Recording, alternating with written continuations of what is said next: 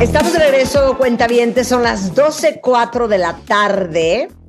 Y qué bueno que están con nosotros porque hay muchas cosas que comentar y porque ahí viene Gerardo Kleinburg y vamos a hablar sobre el origen de los villancicos. Entonces, eh, Gerardo, ¿cómo estás, querido?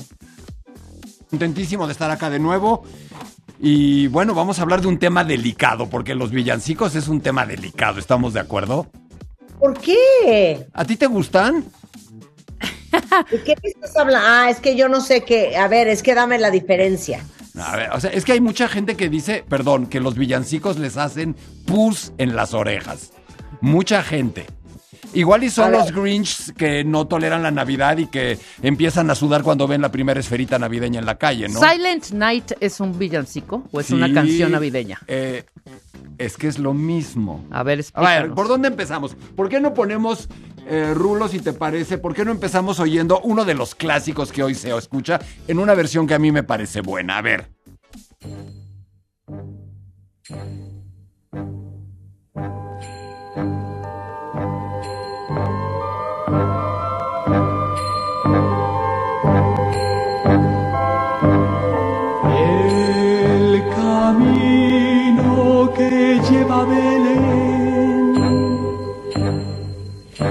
Baja hasta el valle ¿Quién que canta? la nieve cubrió. Rafael. Los pastorcillos quieren ver a su rey. Le traen regalos en su No puedo. ¿No puedes porque te gusta o no te gusta? Es el niño del tambor, ¿no? Sí. El camino que lleva Belén, Niño de Tambor, cantado por Rafael, que es un máster. Yo, es uno de mis placeres culpígenos, ¿eh? Ok, creo que no me gustan los villancicos. Es que no estás sola. A ti, Rebeca. A mí depende de cuál. A ver. A eh, ver, a ver, Rebeca, ¿cuál? La de Augiri, Augiri, Augiri. Una ita- un, un villancico italiano tiene una ondita. Es que yo Sí. creo que depende, Marta. Total, totalmente. Es que yo creo que el tema de lo que estamos hablando es de la Navidad. Y estamos de acuerdo en, la que, en que la Navidad produce sentimientos encontrados a todo el mundo. Hay gente a la que la lleva la tristeza, la nostalgia. Hay gente que de plano no le gusta y hay gente que la espera todo el año. Y escu- estamos de acuerdo en que hay poca música tan insertada en el inconsciente colectivo como el villancico. Tú escuchas, escuchas un villancico y automáticamente lleva a tu mente no solo la Navidad, sino todo lo que puede estar rodeando a la Navidad para ti. Pero ¿por qué no empezamos por un poco hablando de la historia del villancico y de dónde viene? Ustedes, Sí. ¿por qué se llama villancico? A ver, vamos a pensar. ¿A qué suena villancico?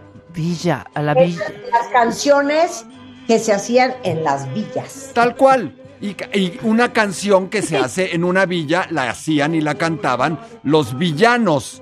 Y bueno, los villanos son los habitantes de una villa. Ah, claro, claro, claro. Ok. Stri- Strictus senso, un villano es el habitante de una villa. Y la historia del villancico, pues sí es un poco añeja, porque nos podemos remitir al siglo XI o al siglo XII.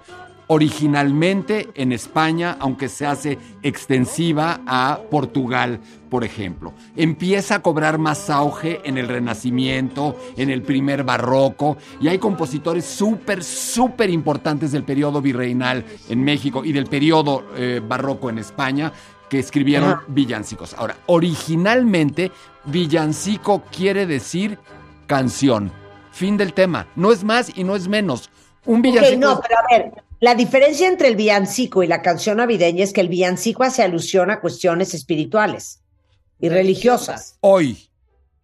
Hoy, pero estamos hablando del origen del villancico. En el origen, en la Edad Media, el final de la Edad Media, Renacimiento y Barroco, es sinónimo de canción. Fin. Puedes escribir una, un villancico de amor, de guerra, de tristeza, de arar el campo, de vendimia, you name it. Y se llamaba villa- villancico. También les ponen otros nombres en aquella época. Se les llega a llamar canciones o algo más popular en ese momento, cantigas. Entonces, cantigas, canción, villancico, estamos hablando exactamente de lo mismo. Quieren que escuchemos un poco. Ahora vamos a ver cómo se empieza a transformar en un villancico navideño. por qué se vuelve un villancico navideño. Pero antes de eso, vamos a ver o escuchar Pero esto qué es, a ver, recuerda, me dijiste España. España. Todo esto tiene que ver con España. La, pala- la palabra villancico, porque luego tenemos carol para hablar de lo que sucede en. Estados Unidos, laude para hablar de lo que sucede en otros lugares, Weihnacht, eh, Lied, canción navideña en Alemania, y cada país debe tener sus rolas navideñas. Pero ¿por qué no escuchamos, si les parece, un villancico de un hombre que nace en 1528 y muere en 1599? Francisco Guerrero, uno de los grandísimos compositores españoles del siglo XVI, y esta canción se llama Niño Dios de amor herido. ¿La sueltas?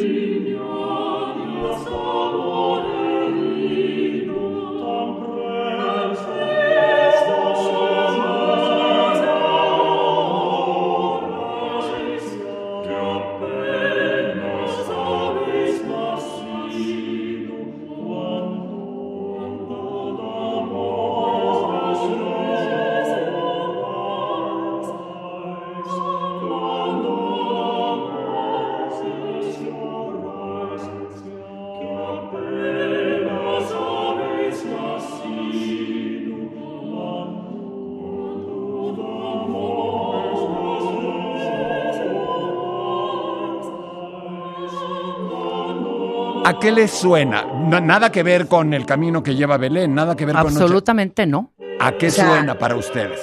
Ay, a coro de iglesia, de canción religiosa. Aquí estamos entrando con un tema delicado. Canción religiosa. El villancico en su origen es secular o profano, es decir, no se usa para la iglesia. La música en aquel periodo, en todo el periodo de la Edad Media, del Barroco inicial, del Renacimiento, se dividía fundamentalmente en dos, la que era para rezar y la que no era para rezar. La que no era para rezar se usaba en las cortes, en las calles, en los mercados, en los pueblos, en las fiestas. ¿Cuál era la diferencia? Que los compositores de verdad estaban en la iglesia y en fuera de la iglesia estaba la gente que escribía rolas, es decir, estaban músicos amateurs, no profesionales. La música popular no religiosa es mucho más elemental. Todo el know-how musical está metido en la iglesia. Y aquí lo que estamos escuchando es un pequeño elemento polifónico. ¿A qué les suena polifonía? Es uno de los conceptos más importantes de la historia de la música. Polifonía. Ajá. Fonos, sonidos, poli, muchos. Sí. sonidos.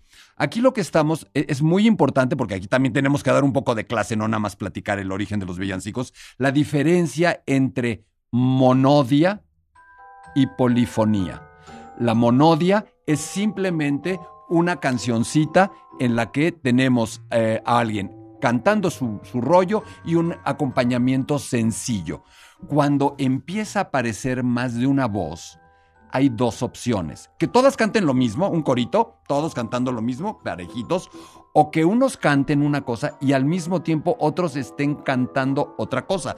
Cuando oyen en, en una iglesia eso, se dan cuenta de que a veces tenemos como una melodía que va por un lado, otra melodía que va por otro. Eso se llama polifonía.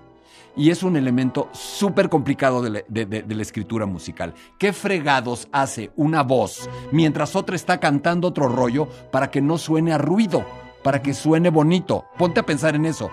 Imagínate a siete personas cantando cosas distintas al mismo tiempo y que suene bonito. Sí, sí, sí. Es muy complicado. Para eso Claro. existe toda una ciencia y una disciplina de la música que se llama contrapunto. Hemos oído muchas veces que le hizo un contrapunto. ¿Eso qué quiere decir? Que cuando alguien lleva la melodía principal y otra voz está cantando cosas menos protagónicas, está haciendo contrapunto. Claro. Todo esto que estamos oyendo, todo este chorito, monodia, polifonía y contrapunto, es para explicar que el villancico que acabamos de oír, Niño Dios de Amor Herido, es una obra ligeramente polifónica del barroco español. Hasta ahí, nada asociado totalmente con la Navidad, ni mucho menos. el villancico, la canción tiene las estructuras básicas de una canción. ¿Cuál es la estructura de una canción? Ustedes díganmela, se la saben. El triste, eh, México lindo y querido. ¿Qué tiene una canción? Tiene pedazos que se repiten y pedazos que no se repiten. ¿De acuerdo? Tienes Sí. un. ¿Cómo le llamamos al pedazo que se repite? El. El coro. Hay una. Cuando alguien no, cuando alguien al hablar siempre dice una misma frase, como dices, tiene un. Uy. Cuando alguien dice este, este, este, este. Muletilla. O estribillo. Estribillo, claro. Muletilla o estribillo. Ese término, mule, estribillo, viene de la música.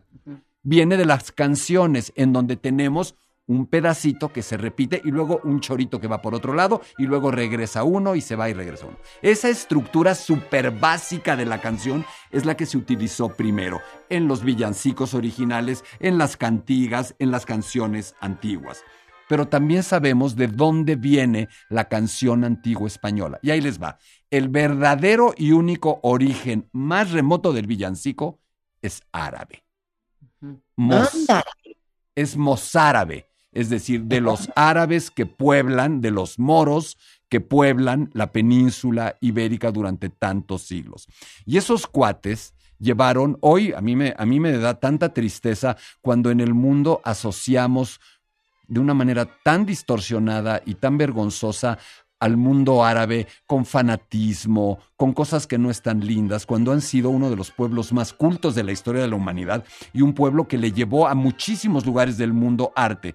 España no sería ni la décima parte de lo que es sin la presencia de los árabes. A ver, el flamenco, ¿qué es el flamenco? No, el canto hondo, claro. Es música árabe, es música mozárabe. Bueno, ¿qué les parece si escuchamos un villancico árabe? Venga. Un villancico Va. mozárabe. Por ahí lo tenemos, ¿verdad, Rulo? Venga un...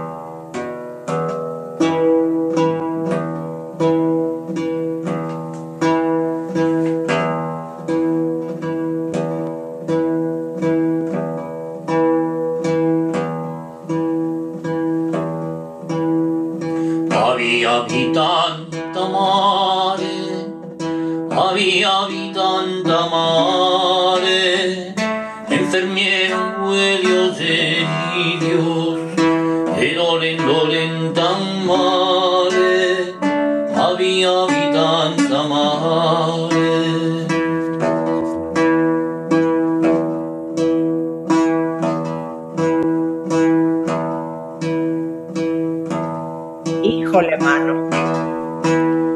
Además, lo que estamos oyendo está en mozárabe, es un slang arábigo español. Es entre es en español antiguo y árabe mezclado.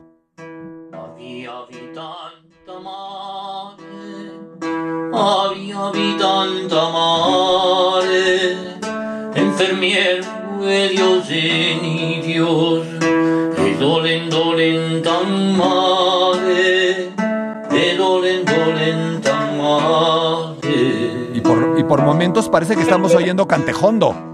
Claro, ¿de qué siglo es esto? Esto es del siglo XI. Estamos, Imagínense ustedes. estamos hablando del cuentavientes. año 1000.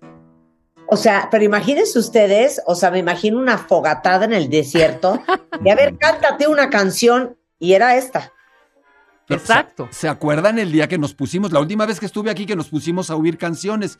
Esto es una rola tal cual, con su instrumento de cuerdas y una vocecita cantando. Es la misma historia de la canción que se ha repetido Claro. siglos enteros. Pero qué grueso, porque te juntas con amigos y a lo mejor oyes a Billie Eilish.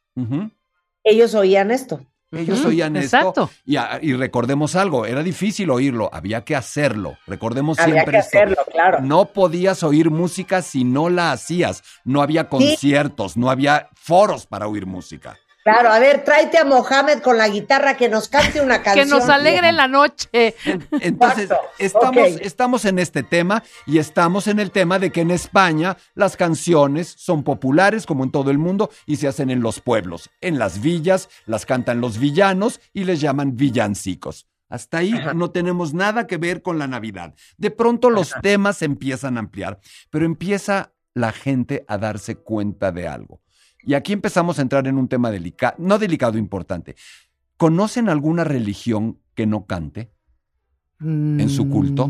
Todas no. cantan. ¿Todas? Igual y los testigos de Jehová no cantan, son a veces un poco Claro, pero todas tienen. ¿Me pueden Hombre. explicar, por favor, por qué todas las religiones del mundo cantan? ¿Por qué todos cantan en un templo? Son como alabanzas, ¿no? Como esta alabanza. al- Pero hay algo, hay algo al peculiar. en Supremo. Exactamente. Hoy sabemos, lo obvio, pero hay que mencionarlo de nuevo, que la música y el canto producen en nuestro cerebro cosas.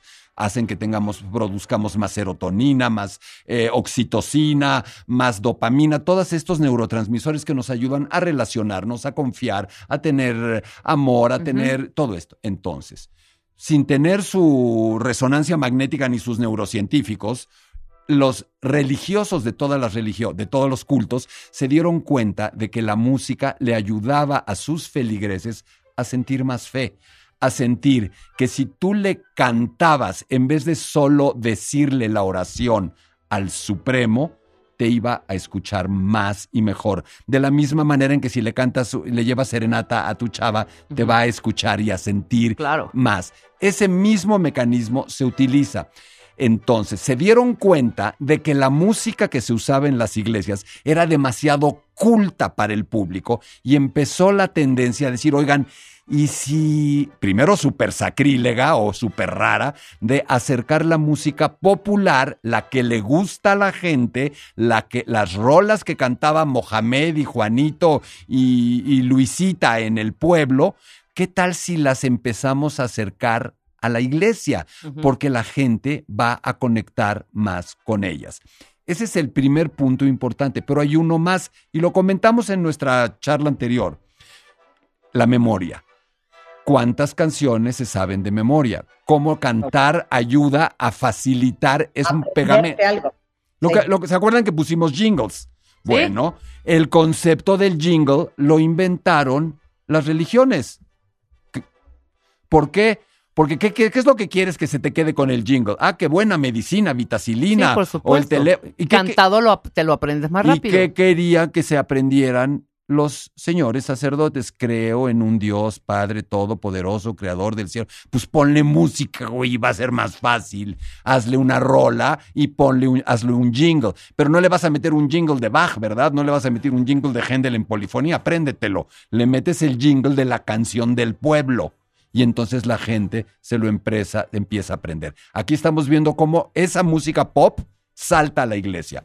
Ejemplo extremo, yo me acuerdo cuando era niño, los hermanos Zavala tocando en la iglesia Sí. en México. Eh, eh, eh, en todas, en todas, en todas las iglesias tenemos siempre gente cantando y en las mezquitas y en las sinagogas. Entonces, tenemos que el villancico empieza a evolucionar y empieza a acercarse a la religión y empieza a acercarse a las fiestas de las religiones. Y por supuesto, en el catolicismo, en España, el villancico salta del pueblo a la iglesia y aterriza en qué festividades? En Corpus Christi, en Semana Santa, en Pentecostés y En Navidad. en Navidad. Ese es el primer punto con el que lo podemos... Y salta igual en otros lugares. La historia del villancico es idéntica a la historia del carol, a la historia del Noel en francés, del Laude en italiano y del Weihnachtslied en alemán, Noche de Paz, o del, o, o del carol estadounidense, It's starting to look a lot like Christmas y Santa Claus is coming to town. Todo, estamos hablando exactamente de lo mismo. Todos tienen su estribillo y su copla, es decir, la parte que se repite y la parte que es distinta, y todos tienen o empiezan a tener una alternancia entre un solista y un coro, porque empiezan a cantarse en la iglesia, en la iglesia hay coro, pero el que canta mejor lo llevan como solista y empieza a ser los villancicos del pueblo en las fiestas de la iglesia. Ese es el origen del villancico, ¿eh? no le tenemos que dar mucha más vuelta. Ese es el origen en Europa. Pero, ¿qué pasa? Queremos entender el villancico en México. Ahora vamos a saltar. Ah, en un momento más oímos música, pero primero hilemos esto. ¿Y México? ¿Cómo llega esto a México? Bueno, ¿Cómo llega este tipo? ¿Cómo llegó a nosotros el burrito sabanero? ¿Es lo que quieres decir? ¿Cómo llega la música que nosotros hacemos en México? Porque nosotros no estamos haciendo la música prehispánica y de entrada no, no sabemos siquiera lo que era la música prehispánica. Tenemos una idea muy vaga. Tenemos algunos vestigios de instrumentos, pero todo indica que no anotaban la música. Y al no anotar la música, no tenemos ningún equivalente a una partitura prehispánica. Cuando tú vas al Zócalo y oyes a los cuates que están frente al templo mayor con copal haciendo sus bailes y tocando, eso no quiere decir ni remotamente que se parezca a lo que realmente se oía como música en el templo mayor. Es una muy vaga aproximación. La música llega a nuestro, a a nuestro territorio a través de los conquistadores. ¿Y quiénes en particular traen la música? Los eh, misioneros, los religiosos que vienen a traer la fe verdadera, entrecomillada la frase, por supuesto, al, al nuevo mundo. ¿Y cómo indoctrinan? ¿Cómo? Que se sientan con un pizarrón a decirles, esta es, la, eh, esta es la Santísima Trinidad. No, no, no, no se sientan a dar clases. La mejor manera de ayudar a que la gente en el nuevo mundo, en la nueva España, los indígenas nativos, se acerquen a la nueva religión es con música lo que hacen es traer la música como, un herramienta, como una herramienta mnemotécnica, como una herramienta didáctica y como una herramienta de transmisión de la fe. Así llega la música. ¿Y quiénes vienen? Vienen compositores españoles importantes en su momento. Ya lo dijimos, ¿quiénes son los compositores? ¿Dónde están los compositores buenos? En la iglesia. Y vienen a las iglesias que se fundan en el nuevo continente como organistas de las iglesias. Son todos esos músicos los que llegan a la Nueva España y empiezan a escribir música. Y entonces se traen el villancico, que ya se utilizaba para las fiestas religiosas, y lo traen al Nuevo Mundo. Y por supuesto, lo primero que hacen es hacer el villancico en la lengua vernácula entonces les, les late que escuchemos un villancico virreinal en náhuatl. Venga, venga. ¿Eh? es, no es la que sigue, Rulo, es la que dice eh, villancico novohispano en náhuatl, que se llama Xicochi con Entzintle. Venga.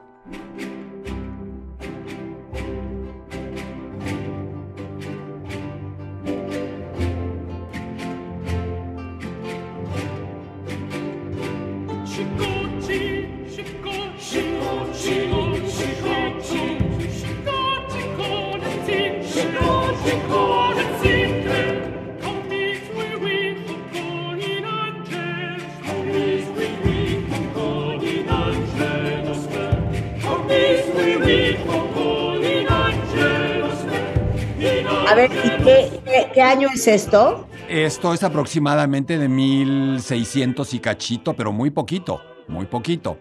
Y a que no suena, es música barroca española hecha en Nueva España y cantada en náhuatl para empezar a asociar las fiestas, la transmisión de la fe. Y qué mejor que la Navidad, que mejor que a través, y lo digo muy respetuosamente, de la ternura que inspira el nacimiento de un bebé, la maternidad, más allá de las cuestiones sacramentales, más allá de la teología, es Perdón, finalmente todas las religiones nos transmiten, nos venden, nos comparten historias. Y entonces el villancico navideño virreinal empieza a transmitir el mecano uno, la historia fundamental, el nacimiento de Jesús, el nacimiento del niño Dios. ¿Por qué no escuchamos ahora, si les parece, un villancico novohispano escrito por Juan de Sumaya. Y también lo ¿Año? También sí, seguimos todavía, se- seguimos establecidos en siglo XVII.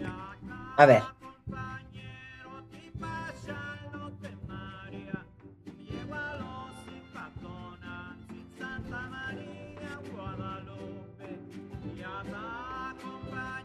¿No lo tienes ahí?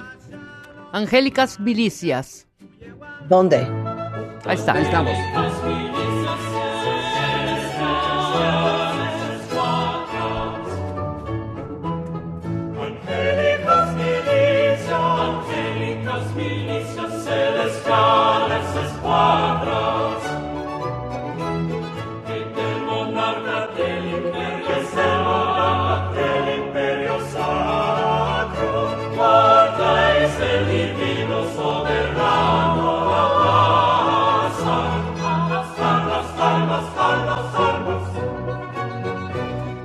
Eso sí se oye mucho más navideño. Totalmente, se oye más navideño. Se oye más navideño. Es porque nosotros hoy lo asociamos con esto, es decir, más festivo, más eh, uplifting, si lo queremos llamar así, Sí, más, sí. más para arriba. Pero ahora, ya que pusimos el primer villancico, no, un- uno de los primeros villancicos novohispanos navideños, un villancico navideño también, que es en el fondo una canción de cuna, no lo dije. La canción náhuatl que oímos funciona como una canción de cuna, porque finalmente eso también se usa mucho. El juego entre una canción de cuna, nada más que el niño Dios happens to be, digo, el niño happens to be Jesús, pero se juega con ese tema. Ahora, vamos a oír, porque lo pude conseguir, el primer villancico navideño registrado, compuesto en Toledo en el siglo XV. Se llama Bien vengades pastores, Rulo, y te pido que lo soltemos desde el, desde el minuto 1.56. A ver.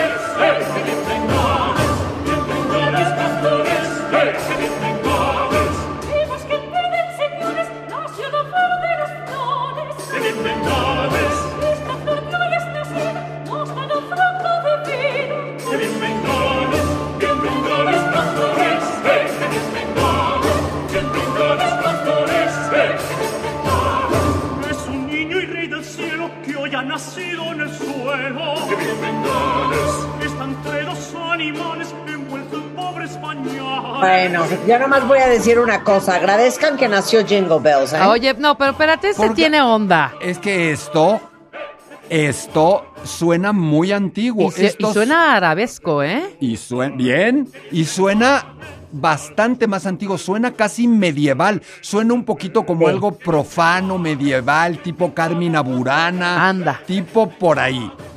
Entonces, ya tenemos de alguna manera armado esto. Luego, el villancico navideño ya instalado como una canción de formato popular que se acerca al culto religioso, que se utiliza para difundir eh, la fe, que se utiliza para transmitir eh, la fe en fiestas muy específicas como la Navidad, ya se quedó y luego va evolucionando como evoluciona cualquier canción y evoluciona, ahora puedes oírlo cantado por Michael o Michelle Bublé o Bob o Bublé, como se llame, Bublé, ¿no? Bublé, Michelle Bublé. O Michelle Bublé, o puedes Michael oír, Bublé. o puedes, o puedes oírlo, el disco de Christmas con Frank Sinatra, o puedes oír muchas otras canciones. Por ejemplo, ¿por qué no escuchamos probablemente el villancico navideño más famoso que hay en la Tierra? ¿Cuál es? Noche de Paz. Noche de paz. Stille Nacht, un villancico alemán. Soltamos Noche de Paz, Stille Nacht. Ahora la ponemos. Es importante mencionar que es del principios del siglo Ahí está. XIX. Ahí está, ya la tenemos. Viene. Sí.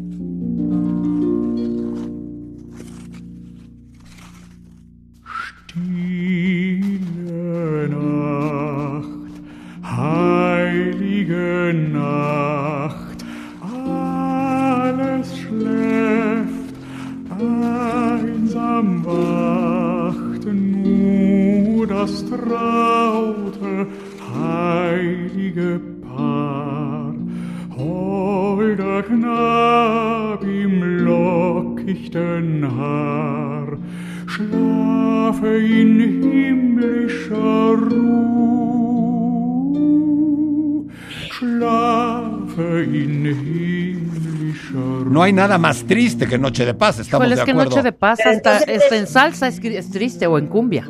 Claro, oye, pero es originalmente alemana. Es originalmente alemana, 1818, compuesta por un organista, obvio, austriaco, Franz Javier Gruber, con letra de Joseph Moore. Si les interesa, hay un cover que no vamos a poner ahorita, pero uno de mis compositores de rola, de canciones contemporáneo favorito, es un irlandés que se llama Damian Rice. No sé si les suena Damian Rice. Es correcto. Damian Rice tiene un cover sobre Noche de Paz con una letra salvaje, atroz, de- casi suicida, que algún día habría que escuchar. Ahora, yo les pregunto, saltemos en los poquitos minutos que nos quedan del tema villancico a otras músicas navideñas.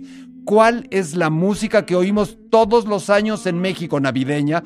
La música culta en Bellas Artes, en el Auditorio Nacional, es un ballet. ¿Qué ballet se baila cada año? El Cascanueces. Eh, cascanueces. El Cascanueces de Tchaikovsky. El Cascanueces de Tchaikovsky no es una obra escrita para celebrar la Navidad, y aquí estamos empezando a escucharla.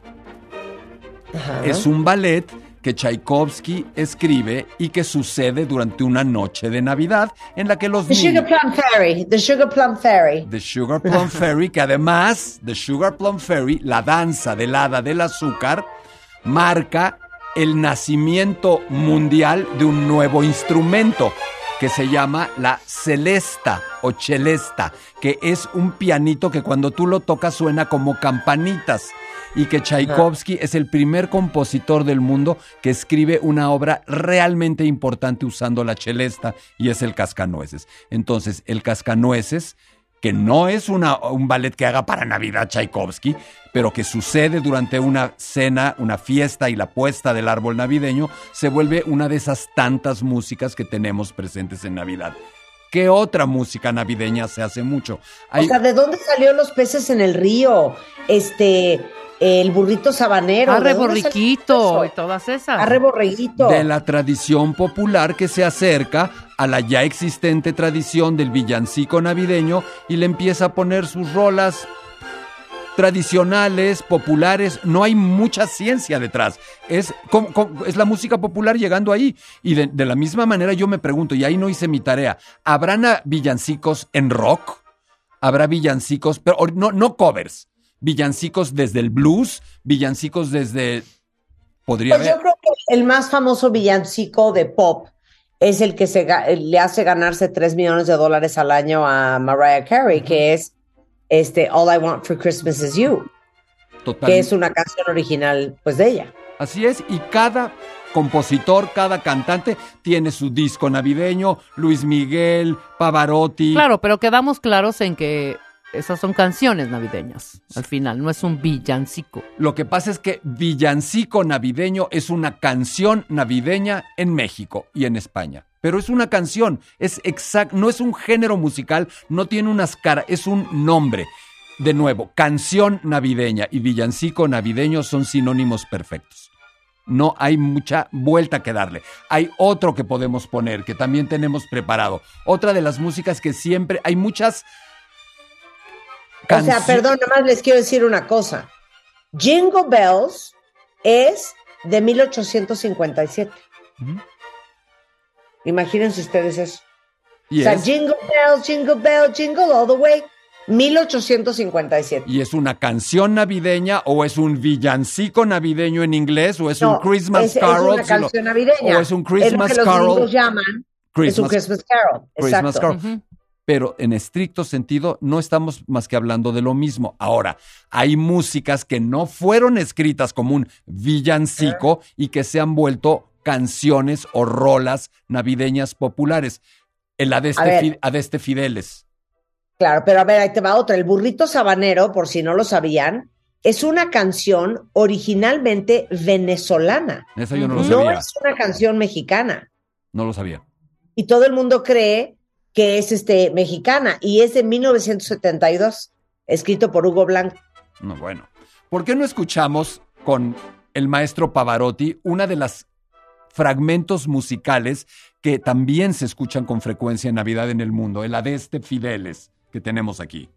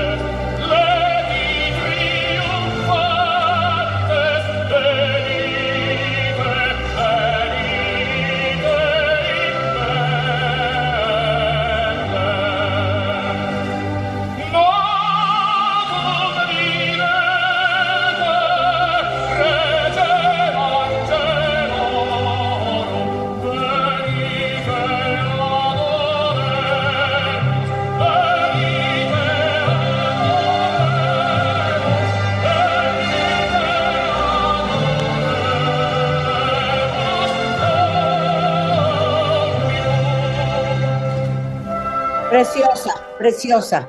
No así los peces en el río, que los peces en el río es española del siglo XVIII. No, bueno, qué bien hizo la tarea la Pero mira de cómo baile, miran ¿eh? los peces en el río. Pues es Pero que, mira cómo ¿sabes baila qué? en de inglés. I know, I- oye, I know my shit.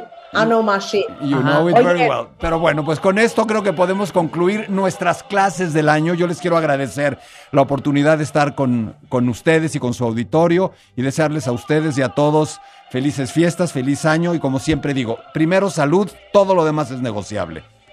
Claro, todo lo demás es venganza, diría mi mamá. Oigan, eh, les voy a dar una alegría para Super Plan. Viernes, sábado, domingo, de 11 de la mañana a 9 de la noche, Volkswagen puso en el Centro Comercial Perisur, Santa Fe, Parque Delta, Toreo, Tepeyac y Reforma 222, la mega esfera navideña SUVW, para que vayan con su familia, con sus amigos, esta divina, se tomen fotos y entren de lleno al espíritu navideño.